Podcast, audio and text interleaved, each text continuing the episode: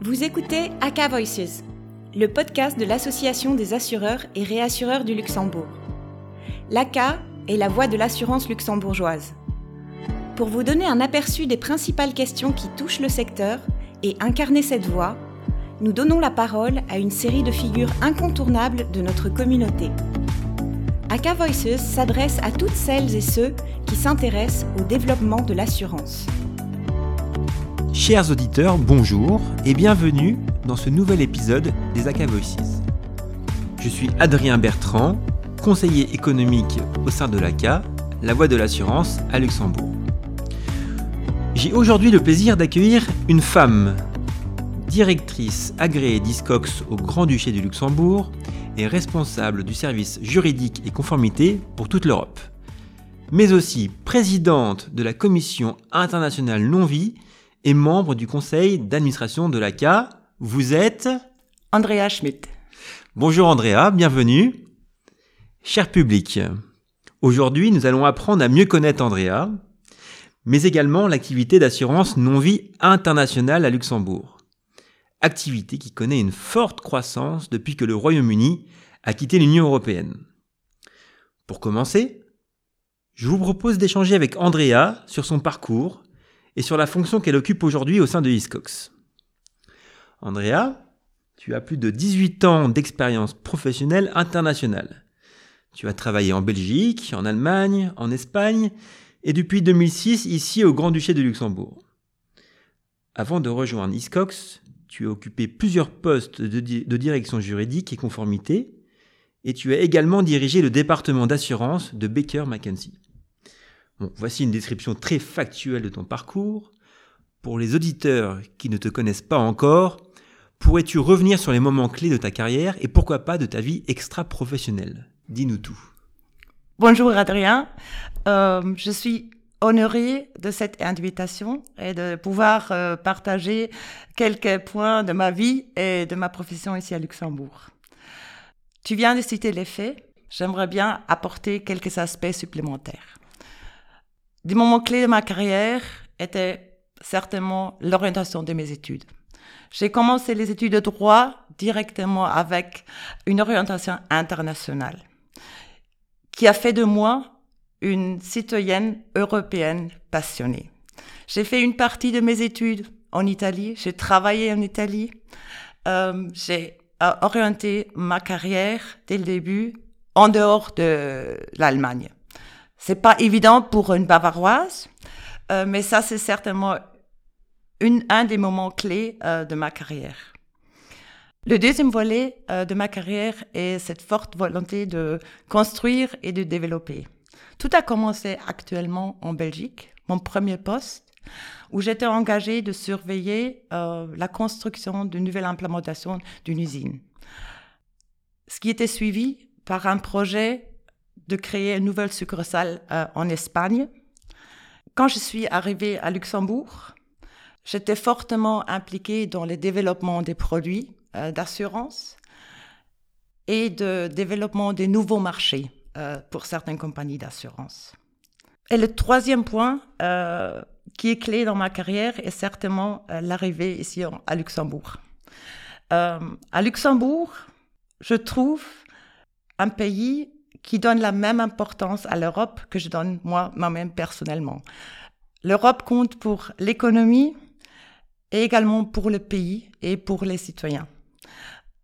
Le Luxembourg était aussi important d'un point de vue personnel parce que ça m'a permis de trouver un terrain neutre pour mon mariage, pour accueillir la famille allemande et la famille belge. Il vaut mieux ne pas créer des disputes euh, au jour du mariage.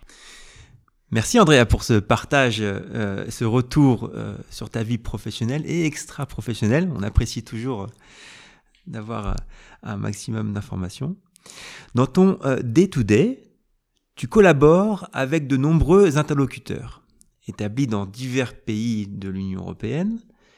Je te propose donc naturellement de switcher pour la suite de notre podcast dans la langue de Shakespeare.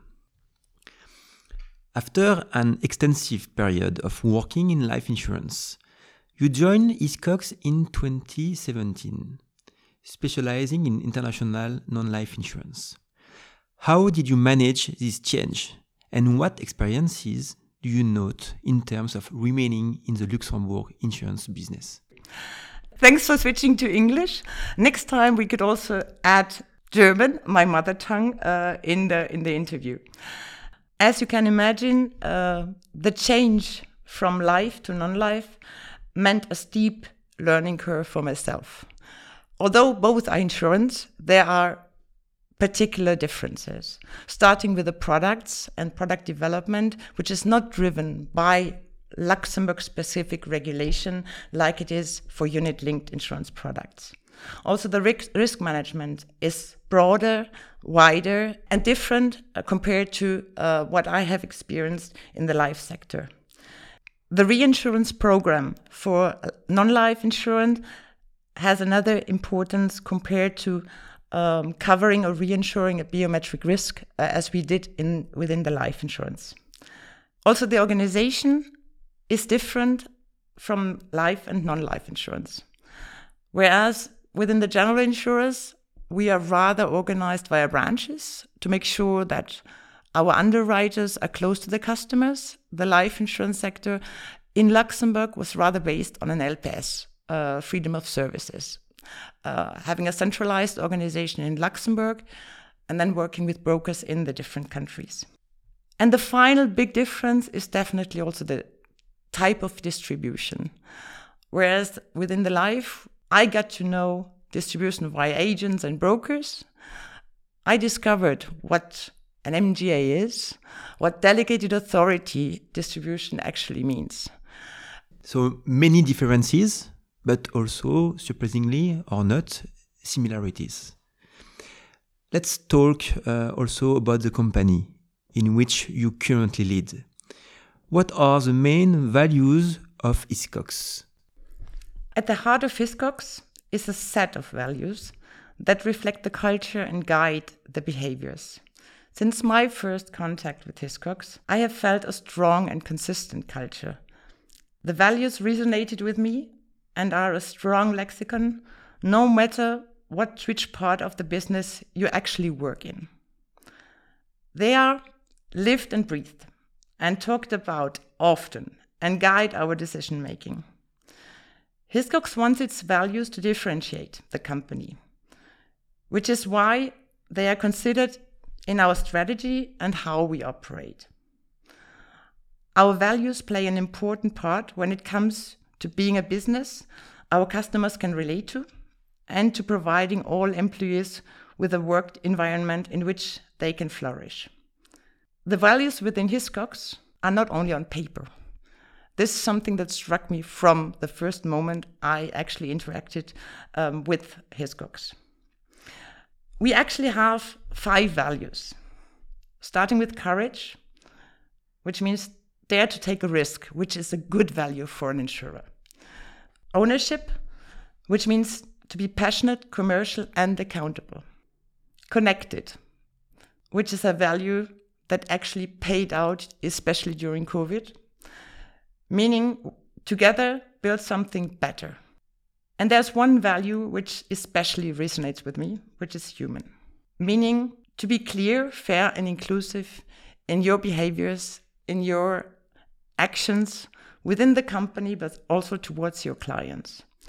And the final one is integrity, meaning that we at Hiscox do the right thing, however hard. Crystal clear.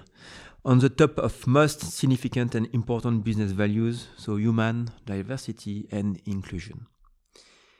Increasing customers' expectation, a more challenging business and economic environment, caused by the COVID 19 crisis have again underscored, first, the importance of a robust, stable, and developed insurance industry, and secondly, the role it plays in economic development and stability. According to you, Andrea, what are the main challenges post health crisis for the international non life business? there are a lot of challenges. I think transformation and ongoing changes is the big headline that I would like to put. Recovering from the health crisis, we were actually stepping into a next crisis. Therefore, we should have a broader look. There are, there are several challenges. Let me start with the inflation triggered by Russia's invasion uh, of Ukraine. It is a challenge, certainly in pricing and reserving. We hold liabilities in the form of loss reserves that are not fixed and tend to increase with inflation. Insurers price products today for promise to pay tomorrow in the future. Getting this right, particularly in this heightened inflation environment, is essential. Inflation also led to an increased salary cost in order to adapt to increased living costs and support our employees. This actually leads me to the second challenge, which already started prior to the COVID crisis, which is a war of talents. We are not only confronted with in Luxembourg, but also in other countries where we have branches. In many countries, it is difficult to find specific profiles. That's why succession planning and nurturing talents is even more important now for us. However, indexation and flexible working environment, including tax and social security challenges, in particular in Luxembourg, complicates our recruitment. A third challenge, not only triggered by the health crisis, but showing a certain trend, is the risk of overregulation. I certainly agree with the goal to protect consumers and ensure financial sustainability. However, too much regulation kills the protection. Inflation, over-regulation and gold plating, war of talent. So happy that uh, you mention it, as uh, these challenges are top priorities as well for the ACA. Andrea, as a lady, do you see yourself as a role model for women in the insurance industry? If I can have the effect I would be very happy. It is certainly not my primary intention. However, if my participation and my work can help and support women to actually strive for more, I would be very happy. As already said, you are also chair of the ACA International Non-Life Committee and member of the board of directors. As part of the ACA staff, I am well aware this function requires a lot of time and investment on issues that concern the whole industry, and therefore not only the activities under the mandate of Hiscox. So, what motivates you to participate in all these activities of ACA? In a single word, Adrien, it's passion. And it's also the change that I discovered within ACA. The way ACA welcomed the newcomers, and you know I don't like the word Brexiteers, the openness and the inclusive way the new members were, were integrated was very motivating. It is the openness and the trustful collaboration that makes the additional work a pleasure. I believe that the slogan within Hiscox Europe is actually well reflected also within ACA, which explains my engagement. We are following the slogan Greater Together, and this is exactly what ACA is trying to achieve uh, within Luxembourg. Therefore, um, I don't see it as additional work, but pleasure and also added value for my company. Thanks, Andrea, for your commitment. I take here the opportunity to thank you for all you have done so far for the ACA insurance community. Andrea, we are close to the end of this interview. If you are agree, let's go back to French for last question. And I suggest just to keep German for, for another session. Donc, comme tu le, le sais peut-être déjà, dans les valeurs ACA, la collégialité et la convivialité ont toute leur place. Nous avons tous envie d'apprendre à mieux te connaître. Est-ce que tu accepterais de partager avec nos auditeurs une de tes passions, hobbies, que tu pratiques en dehors du bureau? La convivialité, je l'avais oublié exactement, ce qui me motive également pour m'engager pour ACA. Bien sûr, je partage euh, une de mes passions euh, que j'ai en dehors de l'assurance et du droit. Ce sont mes chiens. et pas n'importe quel chien. Donc j'ai découvert les Rhodesian Ridgeback il y a dix ans. Ce sont des chiens de chasse de l'Afrique du Sud. Il y a mes amis qui me disent qu'ils ressemblent parfois. Ils sont très têtus, ils doivent bouger beaucoup, mais ils sont très loyaux. Mes chiens font partie euh, de ma vie. On voyage ensemble, on va aux expositions, euh, aux réunions de famille. Je sais qu'il y a maintenant certainement des gens qui vont rigoler, euh, mais on visite vraiment aussi les familles des chiens. Donc c'est une grande passion. Et je sais que parfois mon mari est même un peu jaloux. Merci Andrea pour le partage et ta participation aux Voices. Je te souhaite une excellente journée. Merci Adrien, c'était un grand plaisir.